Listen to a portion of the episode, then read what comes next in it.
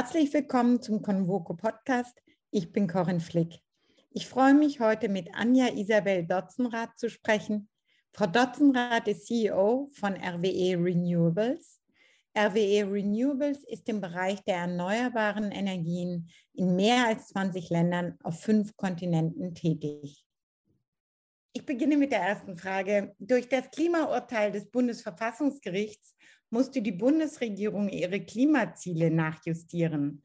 Die Klimaneutralität sollte bereits 2045 statt 2050 erreicht werden. Befürworten Sie diese Entscheidung?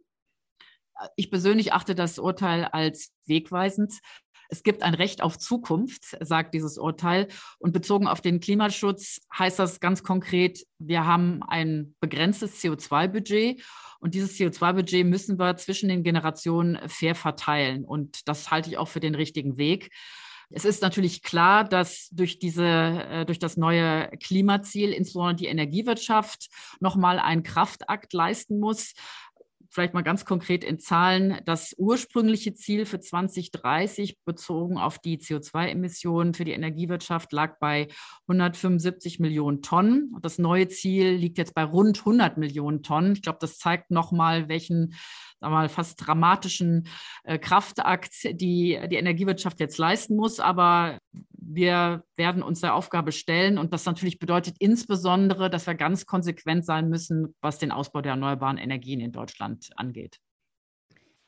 Es ist ja nicht nur für die Energiewirtschaft eine große Herausforderung, es ist ja für die Gesamtwirtschaft eine große Herausforderung, im Grunde für jedes einzelne Unternehmen.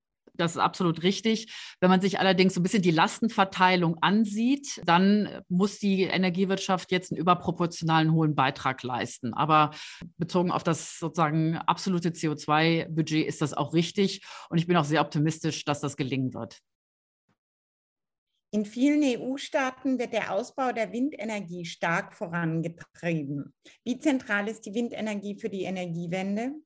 Die Windenergie und zwar sowohl Windenergie an Land, aber insbesondere auch Windenergie auf See, also Offshore-Wind sind ganz zentral äh, für das Gelingen der, der Energiewende in Deutschland und Europa. Das ist vielen gar nicht so bewusst, deshalb sage ich das immer. Offshore-Wind wird in 2040 die Stromquelle Nummer eins sein ähm, in Europa. Das klingt jetzt erstmal überraschend, Vielleicht darf ich das nochmal ein bisschen in Zahlen untermauern. Die EU hat ein sehr ambitioniertes Ziel gesetzt für den Ausbau von Offshore-Wind, nämlich 300 Gigawatt bis 2050. Das muss man sich so vorstellen, das ist äquivalent von 300 Kernkraftwerken von der Kapazität. Dazu kommen noch die Engländer, also Großbritannien hat nochmal ein 100 Gigawatt Offshore-Wind-Ziel formuliert. Und ähm, man fragt sich natürlich jetzt, warum Offshore-Wind? Was ist denn da jetzt so besonders? Und dafür gibt es gute Gründe. Und vielleicht darf ich das kurz erklären. Zum einen ähm, ist Offshore-Wind natürlich extrem gut skalierbar. Man kann sehr, sehr große Anlagen bauen. Ähm, das sieht man ja, ähm, dass wir fast überall mittlerweile in Europa Anlagengrößen von äh, einem Gigawatt oder mehr sehen. Zweitens ähm, die hohe Qualität der Stromproduktion. Man muss sich das so vorstellen, ähm, Solar- und Onshore-Wind haben ja vergleichsweise wenige Volllaststunden, weil natürlich die Sonne nicht immer scheint und der Wind nicht immer weht. Das ist bei Offshore-Wind eben anders. Man hat eben sehr, sehr hohe Kapazitätsfaktoren und damit hat man quasi die Qualität der Stromerzeugung fast eines konventionellen Kraftwerks. Und das ist natürlich für die Energiewende ganz, ganz wichtig, denn wir brauchen ja eine sehr zuverlässige Stromversorgung. Und dann das letzte Argument, relativ ähm, hat natürlich Offshore-Wind noch eine sehr hohe Akzeptanz in der Bevölkerung im Gegensatz äh, zu, zu Onshore-Wind. Aber Onshore-Wind ist natürlich auch wichtig, das möchte ich auch an der Stelle nochmal betonen. Und vielleicht mal einen Blick auf Deutschland. Ähm, wir ähm, haben ja 20 Jahre Erfahrung beim Ausbau von Onshore-Wind in Deutschland. Wir sehen jetzt, dass sehr, sehr viele Anlagen, also wir reden hier über einen zweistelligen Gigawatt-Betrag, aus dem operativen Betrieb rausgehen werden, weil die Anlagen zu alt sind. Und die müssen wir jetzt repowern, also quasi durch neue Anlagen ersetzen. Und das ist wichtig, weil wir verlieren sonst 10 bis 15 Gigawatt an Onshore-Windkapazität. Wir haben Netzanschlüsse. Wir können aus zehn kleinen Turbinen machen wir drei große.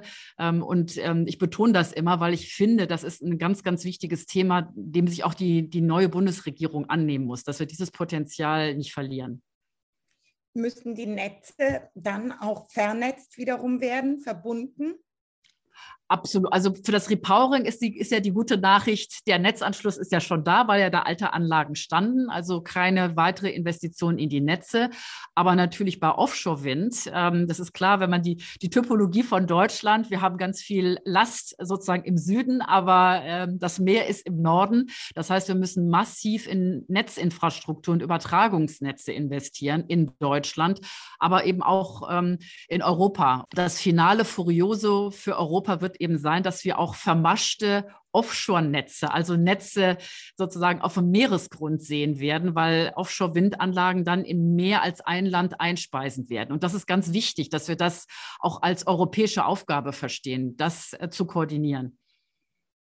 Offshore-Windparks sind ja nicht ohne Effekte auf die maritime Umwelt. Was sind die größten Probleme? Also natürlich äh, sind Offshore-Windparks ganz große Infrastrukturprojekte. Und zur Wahrheit gehört eben auch ganz klar zu sagen, das ist eine, eine Abwägung zwischen Klimaschutz und Artenschutz. Aber natürlich gilt eben für alle äh, Projekte in, in diesen Größenordnungen, dass es ganz, ganz äh, enge Auflagen gibt und ähm, äh, ähm, Mechanismen gibt, um sicherzustellen, dass die Auswirkungen auf die, auf die Umwelt, also insbesondere natürlich auf die, auf die Meeresbewohner, minimal ist. Und ich gebe da gerne mal ein paar Beispiele. Ähm, in der Projektierungsphase, also wenn es darum geht, gute Flächen für, die, äh, für den Bau von, von Anlagen ähm, auszuweisen, müssen ganz umfangreiche Beobachtungen gemacht werden zum Verhalten von Zugvögeln, von Rastvögeln. Man muss auch die Organismen im, im Meeresboden muss man analysieren. Es ist ganz wichtig zu verstehen, welche Fischbestände kommen vor, welche Meeressäugetiere kommen vor, um entsprechende Konzepte zu entwickeln oder eben auch Projekte gar nicht erst zu genehmigen. Ähm, während des Baus ist das größte Problem sind die Schallemissionen, weil wir müssen ja die Turbinen irgendwo auf ein Fundament stellen, was wir im Meeresboden ähm, verankern. Und dazu muss man sozusagen die, die Fundamente in den Boden rammen. Und dadurch entstehen Schallemissionen. Es gibt aber fantastische äh, Innovationen mittlerweile, indem man so, man nennt das so Blasenringe, Double Bubble Curtain um diese Fundamente drumherum legt, während man, während man hämmert, sodass die Schallemissionen Emissionen ähm, massiv verringert werden. Gibt mittlerweile ähm, Techniken, die wir gerade einsetzen bei unserem Offshore-Windpark ähm, äh, Kaskasi, den wir für Helgoland gerade bauen, wo ähm, die Fundamente sozusagen mit einem, Vibra mit einem Vibrationsmechanismus eigentlich eingerüttelt werden, also auch sehr, sehr ähm, emissionsarm sind. Und dann natürlich gibt es ähm, Fundamente, die überhaupt gar nicht mehr äh, gehämmert werden müssen. Und dann natürlich Floating Offshore Wind. Das ist sozusagen das, was jetzt in den nächsten zehn Jahren sicherlich auch das Wachstum global ganz stark ähm, beherrschen wird. Das heißt, die Fundamente sind überhaupt gar nicht mehr mit dem Boden verankert. Also sprich, es gibt ganz umfangreiche Maßnahmen, die angewandt werden, um ähm, die Auswirkungen ähm, der Schallemissionen, die insbesondere für die Meeressäugetiere natürlich problematisch sind, zu minimieren. Und vielleicht ein letzter Punkt, wenn ich darf, und Sie merken, ich bin ja, habe eine gewisse Passion bei dem Thema. Ähm, was man auch gelernt hat in den, in den letzten 20 Jahren, ist, dass sich um diese Offshore-Windparks künstliche Riffe bilden. Warum? Weil die Fundamente natürlich ein wunderbarer Ankerpunkt sind, um, äh, um, um künstliche Korallenriffe entstehen zu lassen. Man sieht, dass gerade in den Offshore-Windparks extrem gute Fischbestände entstehen. Man darf die nicht befischen ähm, in den Parks, aber die wandern natürlich und das am Ende freut das auch wieder die Fischerei. Das klingt fast, als das wirklich die Energie der Zukunft ist, wenn ich Ihnen so zuhöre. Also sagen wir mal, wir brauchen, das ist ganz wichtig, das sage ich auch immer, wir brauchen alle Technologien, weil das große, unser, unser Jahrhundertprojekt Energiewende und Klimaneutralität auf der Welt kann nur dann erfolgreich sein, wenn wir alle Technologien, die wir haben, einsetzen und weiterentwickeln, weil die ergänzen sich auch gut. Aber Offshore-Wind wird wichtig sein, für Europa insbesondere. Wie wichtig ist Wasserstoff in der Transformation? Macht es Sinn, direkt nur in grünen, also klimaneutralen Wasserstoff zu investieren?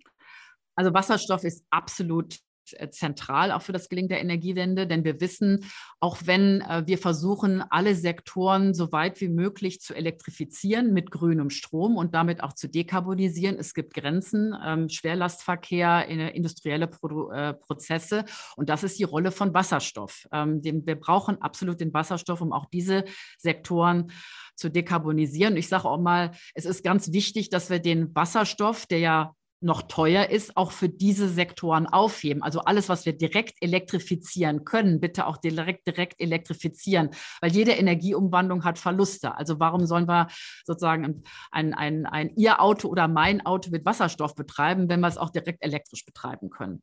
Deshalb ähm, ähm, finde ich sehr, sehr gut und wichtig, dass jetzt durch äh, in Deutschland mit der Wasserstoffstrategie und auch in der EU ganz, ganz wichtige Flöcke eingeschlagen worden sind, Sie haben ja vielleicht gesehen, wir haben gerade letzte Woche ein Flagship-Projekt mit BASF äh, äh, verkündigt, um die Chemieindustrie in Deutschland zu dekarbonisieren, ähm, auf Basis von Offshore-Wind, äh, einem großen, einem, einer großen Anlage, äh, die wir in der Nordsee bauen wollen, zusammen mit BASF. Der Strom geht nach Ludwigshafen, wird da ähm, für die Elektrifizierung der, der chemischen Prozesse verwendet und es wird auch äh, ein Teil des Stroms verwendet, um Wasserstoff zu produzieren. Und das sind genau die Projekte, die wir jetzt in Deutschland Deutschland auch brauchen, um, ähm, um äh, sozusagen den Industriestandort auch abzusichern. Denn das ist ja für uns ganz wichtig. Wir wollen natürlich nicht, dass die Industrie dahin abwandert, wo der Wasserstoff am günstigsten ist. Wir müssen jetzt Wasserstoffinfrastruktur skalieren in Deutschland und in Europa. Dazu braucht es einen guten Regulierungsrahmen. Das ist ganz wichtig. Das ist jetzt die Aufgabe der Politik, das richtig hinzukriegen, weil die der Wille in der Industrie, ähm, die, der Ideenreichtum, die Technologie sind da. Aber es ist auch klar, der Wasserstoff ist noch teuer. Und auch das gehört zur Wahrheit dazu. Wir brauchen dafür auch Förder, Fördergeld. Das ist eben so. Und das muss man auch ganz klar so sagen und darf das nicht sozusagen unter den Teppich kehren. Deshalb ist es aber wichtig, dass wir skalieren. Nur durch Skalierung kriegen wir die Kostendegression, die wir brauchen. Und ihre zweite, der zweite Halbsatz, welche Farben von Wasserstoff sind erlaubt? Alle Farben sind erlaubt, weil wir können uns das überhaupt nicht leisten, im Moment nur auf grünen Wasserstoff zu setzen. Wir brauchen in der Industrie im Moment alle Farben von Wasserstoff. Das Endgame wird sicherlich grüner Wasserstoff sein, richtigerweise. Ähm, und natürlich äh, als erneuerbaren Energien-CEO ähm, äh, finde ich das auch richtig, aber das muss auch so sein. Allerdings werden wir auch sicherlich viele Länder sehen, die über Carbon Capture, Use and Storage auch ähm, äh, CO2 abscheiden werden und wieder speichern werden. Ich glaube, in Deutschland wird das wenig Akzeptanz haben, aber wir werden das in, in der, im Rest der Welt sehen. Sie haben jetzt schon quasi ein paar Punkte dazu gesagt, aber wie sollte die nötige Finanzierung des Ausbaus erneuerbarer Energien organisiert werden? Also ganz wichtig ist erstmal Wettbewerb. Ja, Wettbewerb, Wettbewerb, Wettbewerb. Ähm, ich persönlich mache mich immer sehr, sehr stark, ähm, auch gerade beim Thema Offshore-Wind, für diese sogenannten Differenzverträge. Ähm, ich darf das einmal ganz kurz äh, äh, erklären, was das eigentlich ist. Also Sie müssen sich vorstellen, Sie, Corinne Flick, ähm, nehmen jetzt an einer äh, Auktion für einen Offshore-Windpark teil mit dem Projekt Flick 1 und gewinnen mit 50 Euro pro produzierter Megawattstunde. Und wenn dann ähm, der Strompreis, der am Ende der Börsenstrompreis drunter liegt, sagen wir mal bei 48 Euro, muss der Staat Ihnen zwei Euro sozusagen ausgleichen. Aber im umgekehrten Fall, wenn der Strompreis bei 52 Euro liegt, müssen Sie zwei Euro an den Staat abführen. Das heißt, Sie sichern sich für eine gewisse Zeit immer diese 50 Euro. Ähm, warum ist das wichtig? Weil wir reden ja über Milliardeninvestitionen. Und ähm, es ist durch, diesen, durch diese Differenzverträge, die extrem erfolgreich sind in vielen, vielen Ländern, England zum Beispiel, die ja ein doppelt so hohes Anspruchsniveau haben wie Deutschland, was den Ausbau von Offshore-Wind angeht bis 2030. Ich sage das immer noch mal so ein bisschen am Rande. Ähm, die Finanzierungskosten werden natürlich ähm, dadurch viel, viel geringer. Das bedeutet, sie können viel aggressiver bieten ähm, in der Auktion. Und das bedeutet niedrigere Stromgestehungskosten. Und das kommt eben der Allgemeinheit und der Industrie zugute. Und deshalb ähm, plädiere ich dafür, immer von den Besten lernen, sich angucken, was andere Länder um uns herum machen. Die Franzosen machen es, die Polen machen es, die Engländer machen es. Das ist immer, ich denke immer, learn from the best and steal with pride ist manchmal auch ein guter Weg. Insofern ähm, setze ich mich sehr, sehr, sehr stark für diese Differenzverträge ein, die übrigens auch bei Wasserstoff schon in der Diskussion sind als sogenannte Carbon Contracts for Difference. Also bei Wasserstoff geht es, warum nicht auch bei der grünen Energie? Also setzen Sie im Grunde auf die Marktwirtschaft, auf den Wettbewerb. Absolut. Ähm, ich sage, das hat ja auch wir sind ja ein Energiewende-Wunderland, ähm, aber wir haben, äh, wir haben ja wahnsinnig viel erreicht in Deutschland mit fast 50 Prozent ähm, äh, Anteil der Erneuerbaren an der Stromproduktion. Aber der Weg war natürlich auch nicht kostengünstig. Ich glaube, das müssen wir auch alle konstatieren. Und wir haben sehr viel gelernt und deshalb müssen die zukünftigen Förderinstrumente ein wettbewerbliches Element haben. Das ist ganz, ganz wichtig. Also man muss der Beste, der Beste, der kostengünstigste ist ja am Ende ein Commodity. Man, ein Elektron ist ein Elektron, das kann man nicht rosa, gelb oder grün anmalen.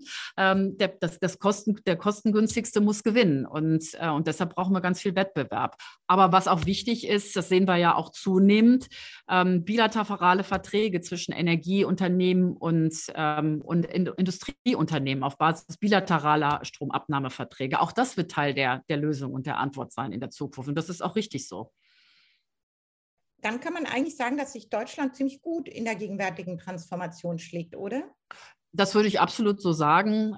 Auch da kann man ja wieder so ein paar Zahlen zwischen, also fast in der letzten Dekade muss man sagen, liegt Deutschland auf Platz vier weltweit, was Investitionen in Erneuerbare anbetrifft. Da liegen nur Japan, USA und China vor uns. Ich würde mal sagen, da wir, können wir uns mit sehen lassen. Wir haben viel erreicht. Ich würde mal sagen, die Hälfte des Marathons ist jetzt gelaufen. Und jetzt müssen wir noch mal Kraft, jetzt muss man noch mal durchatmen, noch mal ein bisschen Wasser trinken und dann auch noch die zweite Hälfte des Marathons schaffen, indem wir jetzt eben die richtige Weichenstellung haben für diesen massiven massiven Ausbau der Erneuerbaren, die wir brauchen, auch mit dem vorgezogenen äh, Klimaneutralitätsziel und auch für den Hochlauf von, von Wasserstoff. Also es gibt noch genug zu tun. Welche Forderungen haben Sie an die Politik, um die Energiewende zu schaffen, konkret? Also ganz konkret brauchen wir, und das ist ja im Grunde genommen jetzt auch in dem Klimaschutz, äh, äh, in dem Klimaurteil ja angelegt, wir brauchen einen belastbaren Fahrplan ähm, für den Ausbau der Erneuerbaren. Das heißt nicht nur Ziele für 2030, sondern eben auch Ziele für 2040 und 2050. Und das ist auch wichtig gerade auch nochmal, ich sage es nochmal für Offshore-Wind, denn das sind Projekte, die brauchen zehn Jahre Vorlauf. Ja? Nicht nur, um die Netze äh, zu bauen, sondern natürlich auch um die entsprechende, ähm, sagen wir mal, Supply Chain, also die Zulieferindustrie, die wir ja auch haben wollen in Deutschland und in Europa anzusiedeln, um die Häfen äh, auszubauen. Das heißt, Visibilität ist ganz wichtig. Das ist das Erste. Dann über einen Finanzierungsrahmen haben wir gerade gesprochen. Nochmal Stichwort Differenzverträge wäre eine zweite, ein zweiter, zweites Thema auf meiner Wunschliste. Dann beschleunigte Genehmigungsverfahren. Ähm, wir haben ja, und das sieht man ja immer in Deutschland, wir haben ja wirklich bei Onshore-Wind eine eine, eine Genehmigungsflaute. Es ist wahnsinnig schwierig, Projekte zu genehmigen, weil ähm, wahnsinnig viel geklagt wird. Ähm, und das ist im Grundsatz auch absolut richtig. Aber ähm, zum Beispiel das Verbandsklagerecht ist sicherlich etwas, ähm, was man nochmal sehr genau unter die Lupe nehmen muss. Wir müssen auch, ich habe es versucht anzudeuten, unsere Energiewende als europäisches Projekt verstehen. Das ist gerade mit Hinblick auch auf Offshore-Wind ganz wichtig, denn wir müssen die Flächen, die wir zur Verfügung haben, die Meeresflächen, wir müssen die koordiniert ausbauen. Wir müssen vermaschte Netze schaffen. Wir müssen Offshore-Windparks schaffen, die in mehrere Länder einspeisen, weil das auch für die Versorgungssicherheit ganz wichtig ist. Also natürlich Hausaufgaben machen in Deutschland, aber vor allen Dingen auch einen guten Beitrag als Deutschland leisten, die Hausaufgaben zu machen in, in, in Europa. Und, ähm, und das ist, geht auch über die Europäische Union hinaus. Denn ganz wichtige Länder für uns sind auch England, wichtige Länder für uns sind auch Norwegen und die müssen wir auch an den Tisch einladen. Das habe ich aus unserem Gespräch auch mitbekommen, dass England ja gerade sehr weit schon in dem Thema voranschreitet. Schnell und ganz andere, noch größere Ziele hat als Deutschland. Absolut, das ist korrekt. Die Engländer haben, das war sicherlich sehr mutig, schon vor fast zehn Jahren ähm, auf diesen Regulierungsrahmen gesetzt, den ich eben versucht habe zu er erklären mit, mit Differenzverträgen. Und das hat erstmal für hohe Investorenkonfidenz gesorgt und sehr viele Investoren angezogen. Und England hat einfach sehr aggressive Ausbauziele oder man kann auch sagen ambitioniert und setzt natürlich, es ist eine Insel, setzt natürlich sehr stark auf Offshore-Wind, also 40 Gigawatt bis 2030, das doppelt so viel wie Deutschland. Wir haben nämlich nur 20 und ein Ziel von 100 bis 2050 ich bin manchmal auch ein bisschen brutal und sage, wir haben so viel erreicht in Deutschland, aber wir stehen eben auch mit dem Rest der Welt im Wettbewerb um Investitionen in erneuerbare Energien. Deshalb ist es wichtig, dass wir auch einen Regulierungsrahmen schaffen, der attraktiv ist für Investoren, die, der die besten Investoren anzieht, ähm, die den, den, den, den technologischen Fortschritt anzieht. Deshalb denke ich immer, man kann sich auch manchmal was von anderen Ländern abgucken. Wird die Transformation dazu führen, dass der Staat sich noch mehr in die Privatwirtschaft einmischt? Wir haben ja hier ein, ein Jahrhundertprojekt vor uns und äh, ich halte es für ganz, ganz wichtig, dass Politik und, und Wirtschaft an einem Strang ziehen, weil nur so kann es gelingen. Und gerade wenn wir über Energiesysteme nachdenken, wir wissen, die Energiebranche ist eine der am stärksten regulierten Branchen überhaupt und das wird sich auch nicht ändern. Und deshalb ist es ganz wichtig, dass die Industrie und Politik in einem ganz, ganz engen Dialog sind, um die richtigen Weichenstellungen zu schaffen. Denn wir wissen eins, dieser Umbau wird teuer werden und wir müssen sicherstellen, dass die Mittel möglichst intelligent eingesetzt werden. Und dazu braucht es auch diesen engen Austausch zwischen, zwischen Politik und ähm, und Unternehmen. Ich glaube, also wir haben eben schon mal kurz über das Thema Genehmigung gesprochen, hier den Genehmigungsrahmen zu verbessern, zu verkürzen, schnellere Genehmigungen sicherzustellen. Das ist ganz klar Aufgabe der Politik. Die Unternehmen äh, sind, beherrschen die Technologie. Es ist genug Kapital vorhanden, der Wille ist vorhanden. Jetzt müssen wir die beiden, die beiden Kräfte müssen wir jetzt intelligent bündeln. Aber wie, wie gesagt, ich bin da eigentlich sehr optimistisch, vor allen Dingen, wenn wir uns jetzt auch anschauen, was gerade in den letzten zwölf Monaten passiert ist, auch in Deutschland passiert ist. Gute politische Weichenstellung in die richtige Richtung. Inwiefern bedeutet die Energiewende und das Ende fossiler Brennstoffe einen Freiheitsgewinn für unsere Gesellschaften? Also wir, ähm, ich glaube, sind uns einig, dass Strom die wichtigste Modernisierungsenergie unserer Zeit ist. Wir wissen, alle Sektoren werden deutlich elektrischer, der Verkehr wird elektrischer, das Heizen wird elektrischer, äh, die Energie Erzeugung wird äh, zunehmend auf Basis erneuerbarer Energien passieren. Wir können grünen Wasserstoff produzieren. Und das wird natürlich Deutschland und die Welt ein Stück besser machen. Durch die starke Elektrifizierung ist aber auch klar, dass die Energiemärkte regionaler werden. Ähm, und das ist natürlich ein Stück weit mehr Unabhängigkeit. Ähm, man kann auch sagen, Freiheitsgewinn, haben Sie, Sie haben es so formuliert. Ist auch ein schönes, äh, ein schöner Begriff. Ähm, natürlich hat auch alle Romantik ein Ende, weil wir sind in Deutschland ähm, natürlich werden auch in der Zukunft auf Energieimporte angewiesen sein. Es ist durchaus äh, ein, ein absoluter Freiheitsgewinn ähm, damit verbunden. Das sehe ich genauso wie Sie.